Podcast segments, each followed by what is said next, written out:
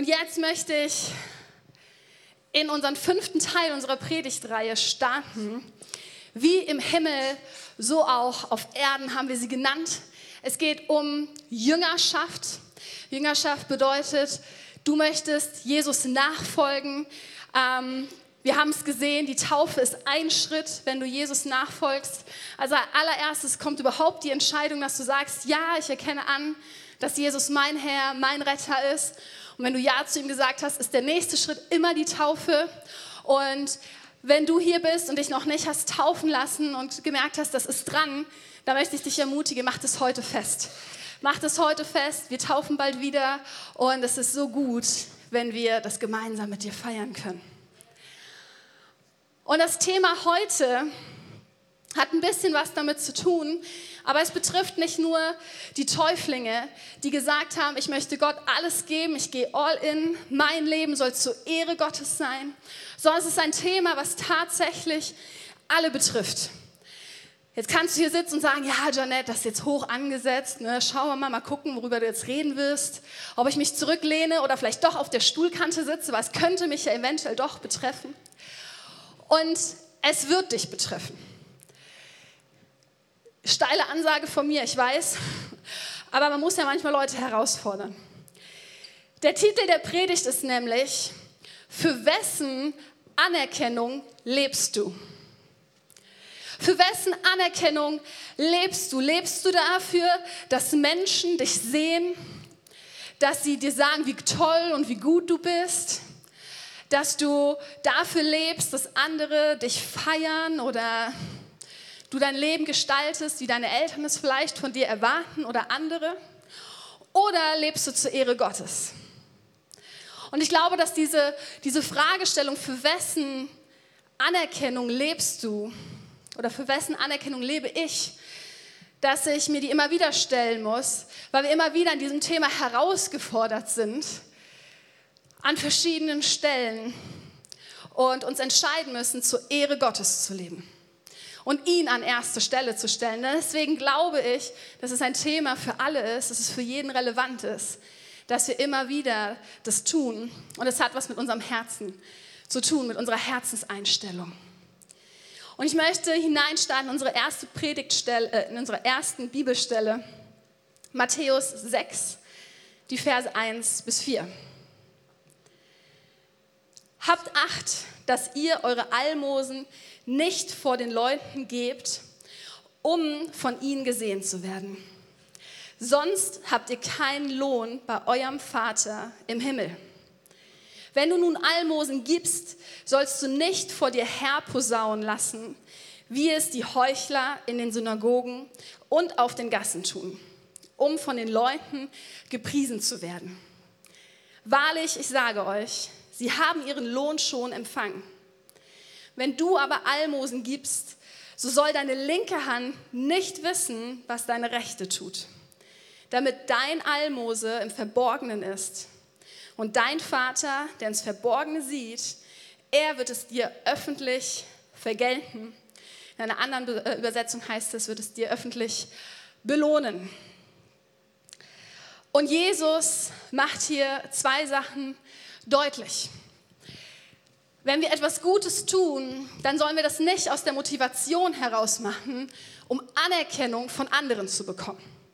Es gab Leute damals in der Synagoge, die haben viel Geld gespendet und die haben das so öffentlich gemacht, dass das jeder mitbekommen hat, damit hinterher alle sagen, boah, gut gemacht, damit sie die Anerkennung bekommen. Das sollen wir nicht tun, wenn wir gute Dinge tun. Und das nicht nur bezogen auf Geld, sondern auf alles, was du tust. Das Zweite ist, und den Spruch, den kennen bestimmt einige, wir sollen nicht, die linke Hand soll nicht wissen, was die rechte tut. Das bedeutet nicht, dass du deine guten Dinge verstecken sollst, dass wir alles im Heimlich machen sollen und äh, du darfst gar nichts Gutes machen, weh, das sieht jemand, äh, das ist schlecht, das nicht. Aber dass du nicht mit deinen guten Taten prahlen sollst, dass du nicht damit angeben sollst, das bedeutet das. Und ich möchte auch nicht, dass wir den Rückschluss schließen, okay, dann tue ich vielleicht besser nichts Gutes, weil ich habe Angst, in die Falle zu tappen, vielleicht das aus Anerkennung zu machen oder ähm, ich, ich habe Angst, dass ich eventuell doch prahle. Das meint Jesus nicht, weil er sagt nämlich später im nächsten Kapitel, Matthäus 5, Vers 16, so soll euer Licht leuchten vor den Leuten, dass sie eure guten Werke sehen und euren Vater im Himmel preisen. Jesus geht davon aus, dass wenn wir ihm nachfolgen, wenn wir mit Jesus unterwegs sind, wenn wir seine Jünger sind, dann werden wir mehr und mehr Gutes tun. Dann werden wir gute Taten tun aus der Motivation, nicht damit wir Anerkennung bekommen, sondern um Gott zu ehren. Und das ist das Ziel und die Motivation dahinter, wenn wir Gutes tun, dass wir immer auf Gott zeigen. Das ist die Entscheidung, die die Täuflinge heute getroffen haben, die gesagt haben, hey, mein ganzes Leben soll auf Gott hin zeigen. Mit allem, was ich bin, mit allem, was ich tue. Es geht dabei, und das ist so wichtig, um deine Herzenseinstellung.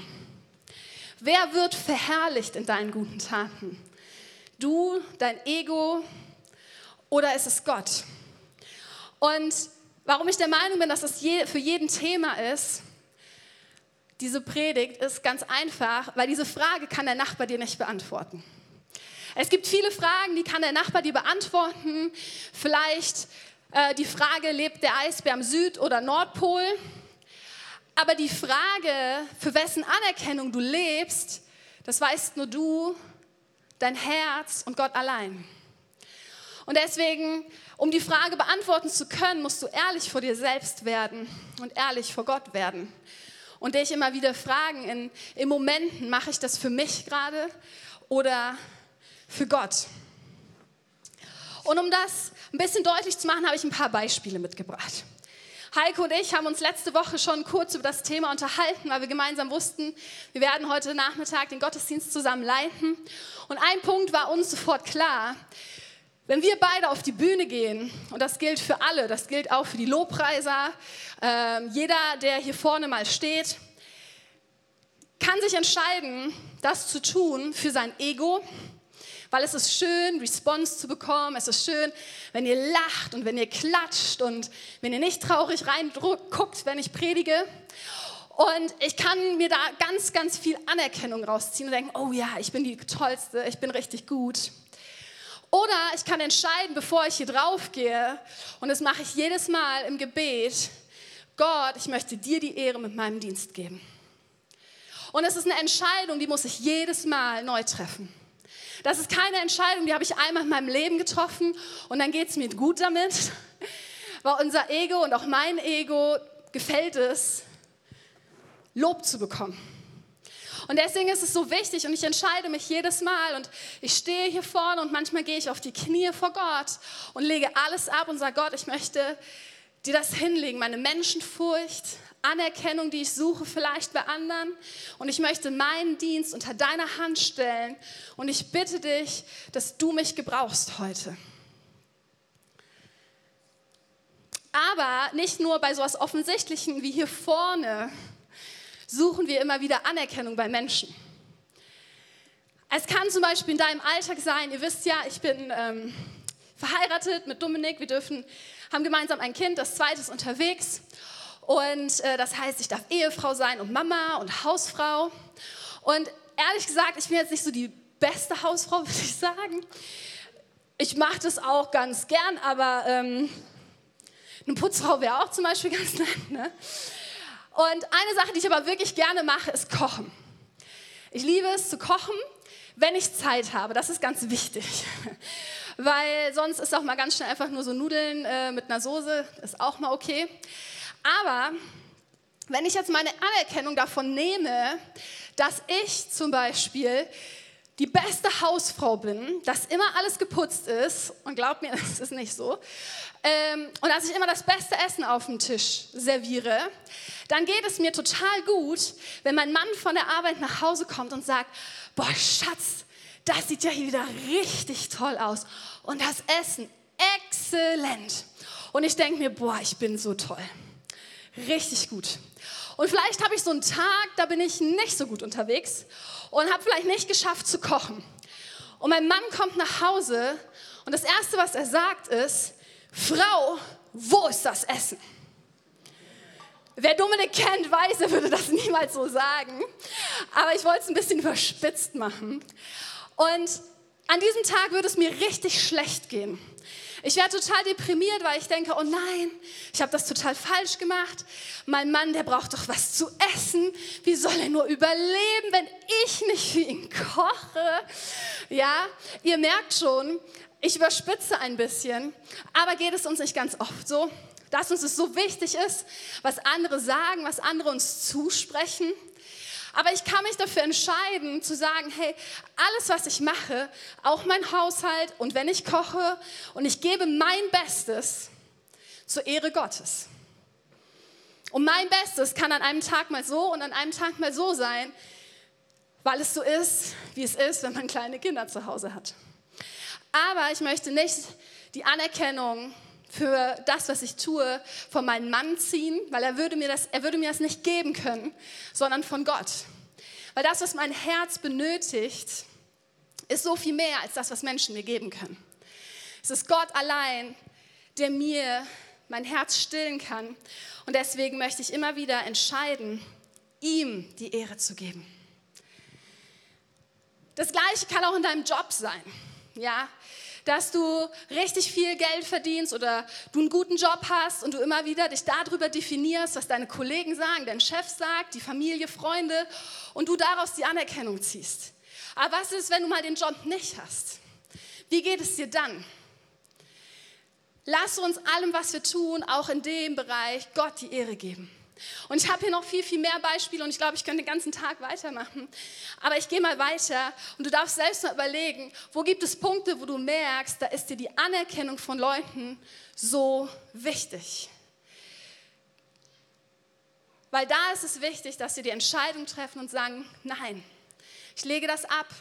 Ich bringe das ans Kreuz und sage, Gott, nicht die Anerkennung von anderen ist mir wichtig, sondern deine alleine. Und zu deiner Ehre möchte ich leben. Und deswegen sage ich, wir dürfen heute ehrlich zu uns selbst werden, weil diese Beispiele sind auf der einen Seite amüsant und auf der anderen Seite ertappen wir uns doch immer wieder und ich auch, mich im Alltag, wie ich doch nach Anerkennung von anderen mich sehne. Und ich muss mich neu entscheiden, Gott die Ehre mit allem zu geben. Das Zweite, der zweite Punkt, der mir heute wichtig ist, wenn wir über die Anerkennung sprechen, ist Menschenfurcht. Die Bibel hat einige verschiedene Stellen dazu, aber ich möchte eine rausgreifen, Sprüche 29, Vers 25. Menschenfurcht stellt eine Falle. Wer aber auf den Herrn vertraut, ist in Sicherheit. Einfacher Satz mit so viel Wahrheit. Wenn wir Gott wirklich vertrauen, wenn wir sagen, er ist an erster Stelle, ihn wollen wir alles geben, seine Ehre gebührt, äh, uns, also wir wollen ihm alle Ehre geben, dann bekommen wir Sicherheit. Menschenfurcht hingegen sagt, wenn wir uns darauf verlassen, was andere denken, was andere sagen, dann fallen wir schnell in eine Falle, wir werden unsicher, bekommen Ängste und machen uns Sorgen. Wie kann man Menschenfurcht ganz einfach definieren? Menschenfurcht hast du dann, wenn du beeindruckter von Menschen bist als von Gott selbst. Wenn du denkst, dass andere so viel mehr können oder besser sind und du vergisst, wie viel größer Gott doch ist. Und in der Bibel spricht, die Bibel spricht ganz oft davon, dass wir Furcht vor dem Herrn haben sollen. Das meint nicht, dass wir Angst vor Gott haben sollen. Ich finde das ein bisschen verwirrend, ehrlich gesagt, in der deutschen Sprache. Sondern es meint, dass wir Ehrfurcht vor ihm haben sollen. Das bedeutet, dass du beeindruckt bist von ihm dass du seine Größe kennst, dass du weißt, dass er allmächtig ist, allgegenwärtig, dass er dich versorgt, dass er dir Sicherheit gibt, dass er reine Liebe ist. Er ist so viel mehr, dass wir gar keine Worte finden, um ihn zu beschreiben. Das ist beeindruckt sein von Gott, das ist Furcht haben vor dem Herrn. Menschenfurcht hingegen bedeutet, dass du zu sehr dich beeindrucken lässt von anderen. Dass du zu sehr darüber nachdenkst, was der andere vielleicht denkt oder denkst, der ist so viel besser. Weil wenn wir ehrlich sind, wenn wir anfangen uns zu vergleichen, vergleichen wir uns immer mit dem Besten von dem anderen und nehmen das Schlechteste von uns. Und dann kannst du nur verlieren. Und das ist nicht das, was Gott mit dir vorhat. Wenn wir in Menschenfurcht leben, dann machen wir uns abhängig vom Lob und der Meinung anderer. Wir stellen uns die Frage, was denkt der oder was denkt die gerade über mich? Und die meisten von euch wissen ja, dass ich Mathe studiert habe. Und das ist so ein Studiumfach, das würde ich nicht jedem empfehlen. Und im Nachhinein denke ich mir, es ist auch mehr Gottes Gnade als dass ich das gut irgendwie gemacht habe. Aber ich habe es bis zum Ende geschafft. Und ich saß häufiger in den Vorlesungen und habe nichts verstanden. Ich weiß nicht, ob du so eine Situation auch schon mal hattest, dass du irgendwo warst und jemand hat dir was erklärt und du hast gar nichts verstanden. Ich sitze auf jeden Fall oder ich saß häufiger in diesen Vorlesungen und stand so richtig auf dem Schlauch. Und ich dachte mir, was der redet, das sind irgendwie Hieroglyphen, ich verstehe gar nichts. Aber ich kann mich ja mal melden und fragen. Ja? Und ich bin so mutig und frage, und da ist dann auch der Hörsaal mit den anderen. Und mein Dozent erklärt mir das erneut und ich verstehe wieder nichts. Und ich denke mir so, nee, also kannst du nochmal das mit anderen Worten, vielleicht mit Bildern und nicht mit mathematischen Symbolen oder vielleicht was vorrechnen wäre auch nett und nicht nur so ein Beweis. Naja, und dann bin ich so mutig und stelle ein zweites Mal die gleiche Frage, aber innerlich denke ich schon, oh nein, die gucken mich bestimmt alle an. Was denkt denn mein Dozent? Und er erklärt mir das wieder und ich stehe so auf dem Schlauch und ich denke mir so, nee, keine Ahnung.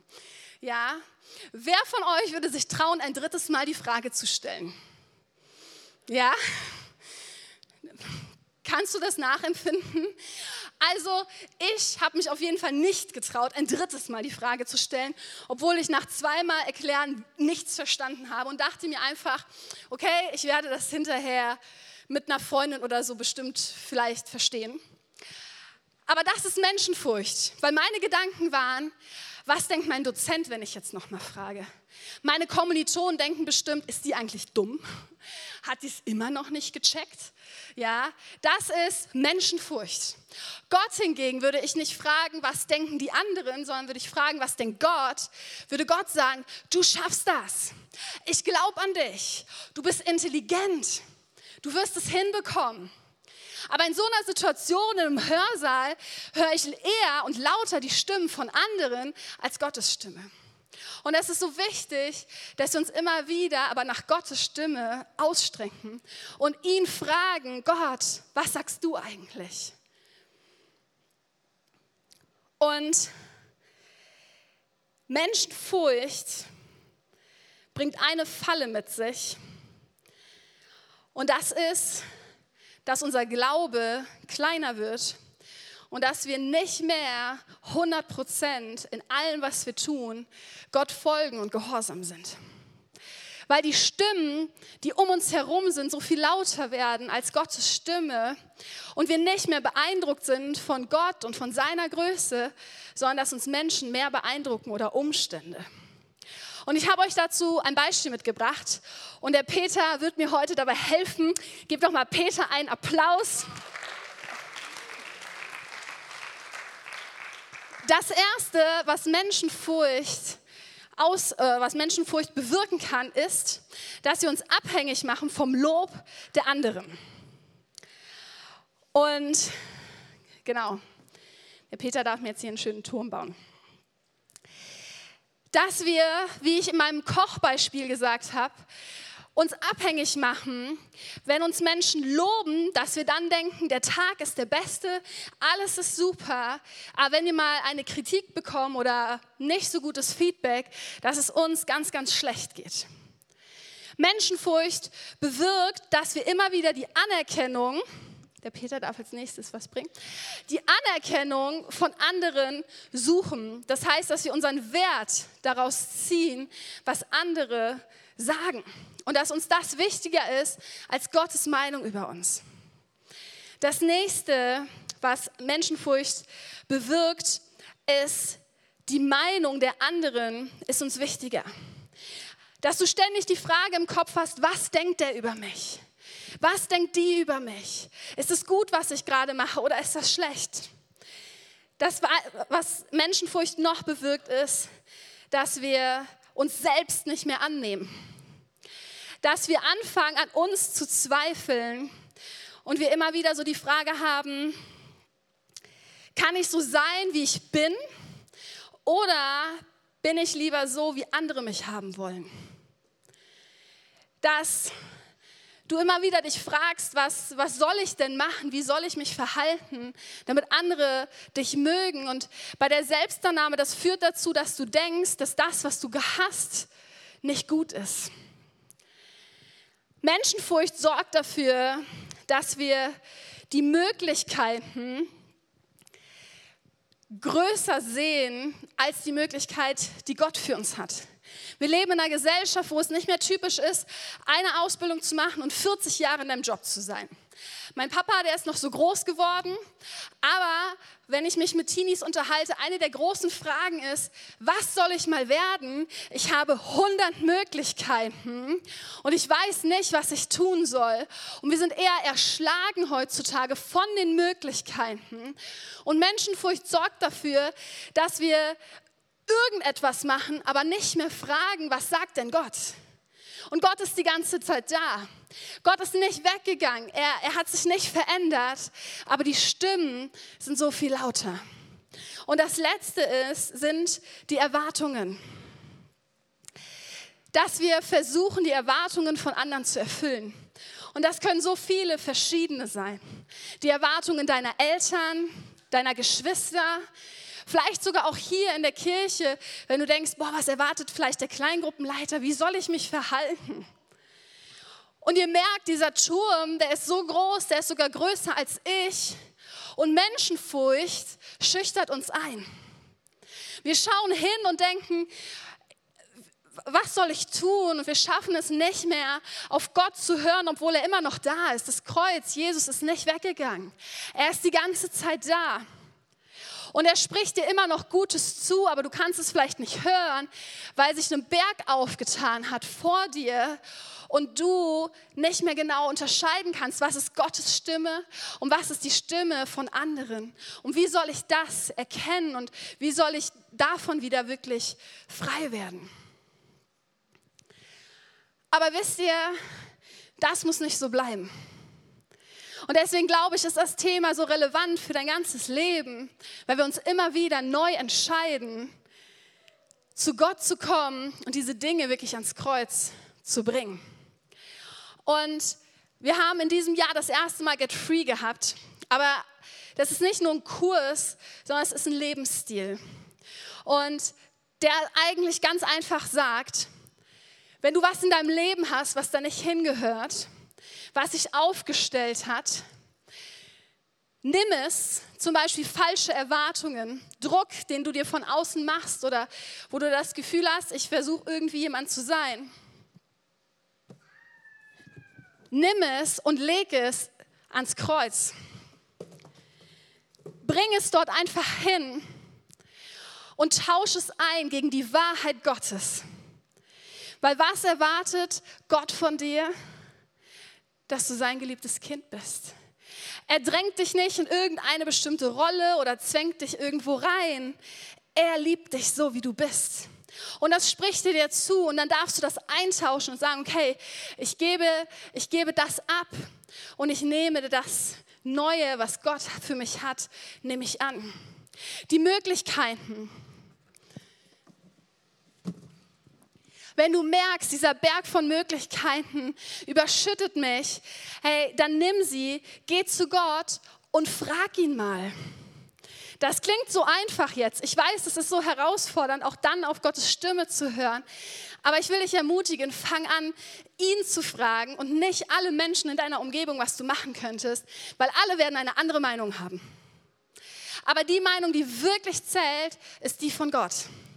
Und er kann dir genau zeigen und auch sagen, wo du einen Schritt hingehen sollst. Und manchmal ist es sogar mutiger, das zu tun, was Gott sagt, als das, was andere sagen. Und ich glaube, deswegen sind wir manchmal so herausgefordert, dem nachzufolgen, weil es nicht immer die einfachste Lösung ist. Selbstannahme. Wenn du Dinge hast in deinem Leben, wo du denkst, wie in meiner Vorlesung, ich fange an an mir zu zweifeln, ich bin dumm, dann gehe ich ans Kreuz und sage, Gott, ich lege dir das hin, ich gebe dir das ab. Da, wo Leute über mich ausgesprochen haben oder wo ich den Gedanken hatte, ich bin dumm, möchte ich dir das hinlegen, Jesus. Und ich nehme deine Wahrheit an. Und du sagst, ich bin intelligent, ich bin clever, ich schaffe das. Und das ist meine neue Wahrheit. Und das kannst du mit allen machen. Mit der Meinung, mit, An, äh, mit äh, Anerkennung und mit dem Lob. Und dann, wenn du die Sachen ans Kreuz gebracht hast, ist der Weg wieder komplett frei und die Stimmen werden leise und du kannst auf einmal wieder Gottes Wahrheit hören. Und das habe ich so auf dem Herzen, dass wir uns heute danach ausstrecken, auch gleich, wenn wir nochmal in den Lobpreis gehen, dass wir uns nach Gottes Wahrheiten ausstrecken. Dass wir anfangen, nicht die anderen Stimmen lauter werden zu lassen, dass wir nicht nach Anerkennung bei anderen suchen, sondern zu seiner Ehre und seine Wahrheit in unserem Leben so viel größer wird. Und wenn wir ihm nachfolgen und wenn wir in diesem Jüngerschaftsprozess sind, und uns wirklich deutlich wird, so hey, wir sind voll erfüllt von Gott, dann passieren eigentlich drei Sachen. Und das sind so die drei Punkte, mit denen ich abschließen möchte. Wenn du in tiefer Erfüllung kommst, dann weißt du, dass die Meinung von Jesus zählt. Dann ist das dein Fundament. Dann ist nicht das, was die anderen sagen oder denken, das Wichtigste, sondern die Meinung Jesus ist das, was für dich das Wichtigste ist. Wenn wir Gott nachfolgen und von ihm wirklich tief erfüllt sind, dann leben wir zu seiner Ehre. Dann werden wir, wie ich vorhin vorgelesen habe, in Matthäus 5, dann werden wir die guten Dinge tun aus seiner Motivation her und werden für ihn leuchten und sein Licht sein. Und wenn wir aus tiefster Erfüllung leben, dann werden wir am meisten beeindruckt sein von Gott. Nicht von Umständen, nicht von Menschen, nicht von dem, was um uns passiert oder was denken, Leute denken, was auch immer dein Punkt ist, sondern du wirst am meisten beeindruckt sein von Gott, weil du verstanden hast, wie groß er ist, wie herrlich er ist, wie genial er ist. Und dann passiert genau das, was in 1. Korinther 10, Vers 13 steht. Ob ihr nun esst oder trinkt oder was ihr auch tut, das tut alles zur Ehre Gottes. Und das ist unser Ziel, wenn wir Jesus nachfolgen. Das bedeutet Jüngerschaft, dass unser Leben, alles, was wir haben, immer auf ihn zeigt. Und das ist eine Entscheidung, die triffst du einmal, du lässt dich taufen und dann ist es aber ein ganzer Lebensprozess, wo du ihn immer ähnlicher wirst, wo du mehr und mehr ihn kennenlernst, in seiner Identität wächst und stärker wirst und wir wirklich so einen Heiligungsprozess anfangen. Aber es fängt bei jedem Einzelnen an. Ich habe am Anfang gesagt, es ist eine Predigt, ein Thema, wo du auf dein Herz schaust wo du Gott fragst, was ist der Punkt? Was sind vielleicht Sachen, die ich eintauschen muss, die ich umstoßen muss? Dominik hätte am liebsten, dass ich das Ding umgestoßen hätte mit meinem Fuß. Ich hatte ein bisschen Angst, dass ich was kaputt mache. Aber wir wollen zum Abschluss einmal gemeinsam aufstehen und vor Gott kommen.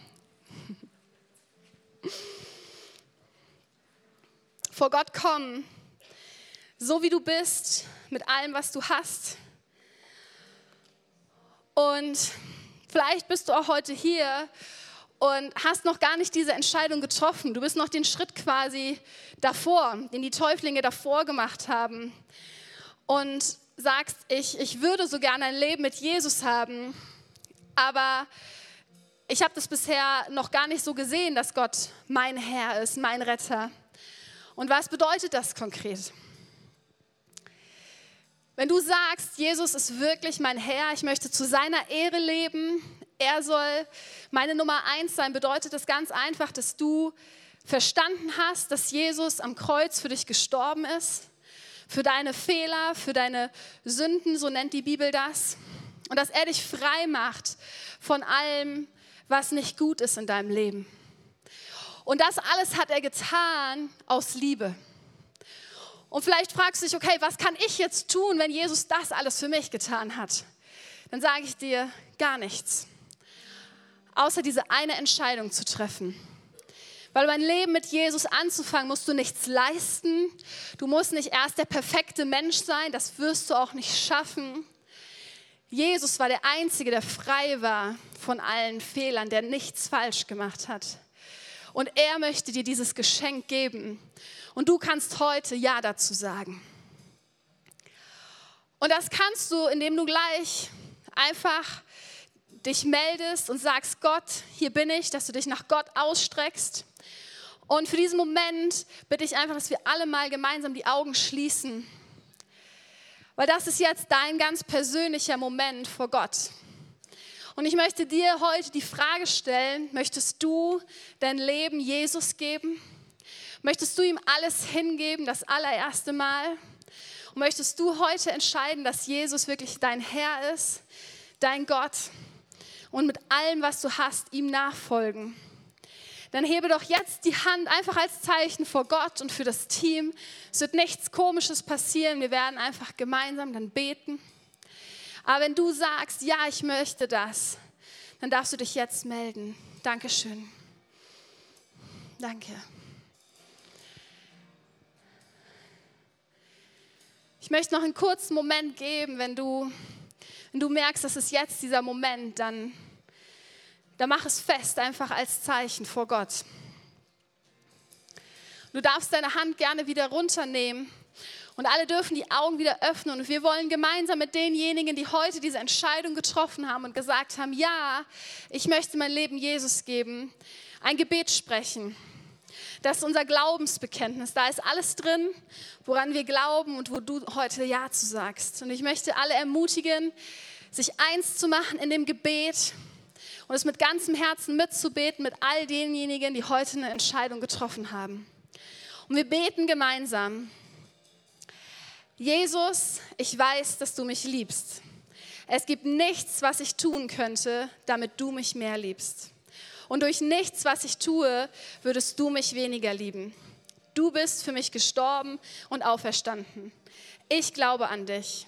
Du bist mein Gott, mein Retter und mein Herr. Bitte schenke mir die Vergebung meiner Schuld. Ich möchte als dein Kind leben und du sollst mein ganzes Leben bestimmen. Ich danke dir, dass ich durch dich wirklich frei bin und ein Leben in Ewigkeit habe. Amen. Amen.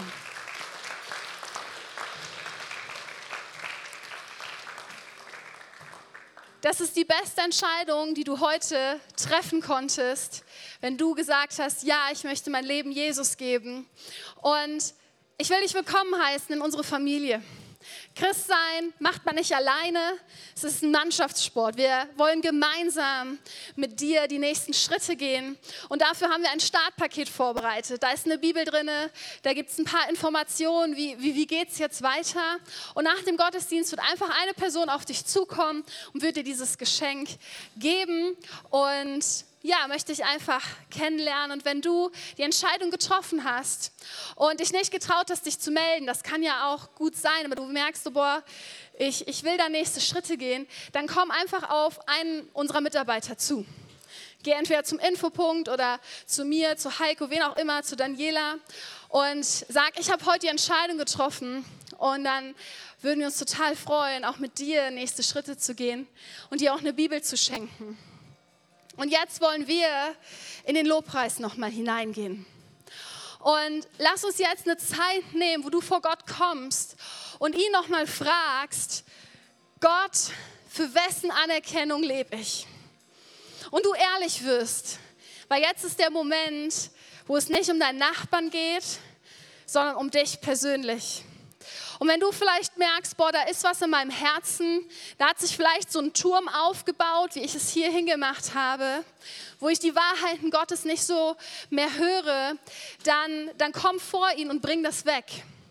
Und wenn du sagst, ich möchte gerne, dass Menschen über mich beten, dass sie gute Dinge aussprechen, da möchte ich dich einladen. Komm doch einfach nach hinten. Und hinten werden Beter stehen und Wahrheiten Gottes über dich aussprechen oder dich einfach segnen, wenn du merkst, so, boah, ich brauche heute nochmal eine extra Portion Segen. Aber Geh heute nicht, wenn du merkst, da ist noch was, was irgendwie vielleicht zwischen dir und Gott steht. Und nutz jetzt diese Zeit im Lobpreis, ihm die Ehre zu geben mit deinem Gesang oder wirklich für dich beten zu lassen. Und dass wir jetzt noch mal eine Zeit haben, wo wir vor Gott kommen.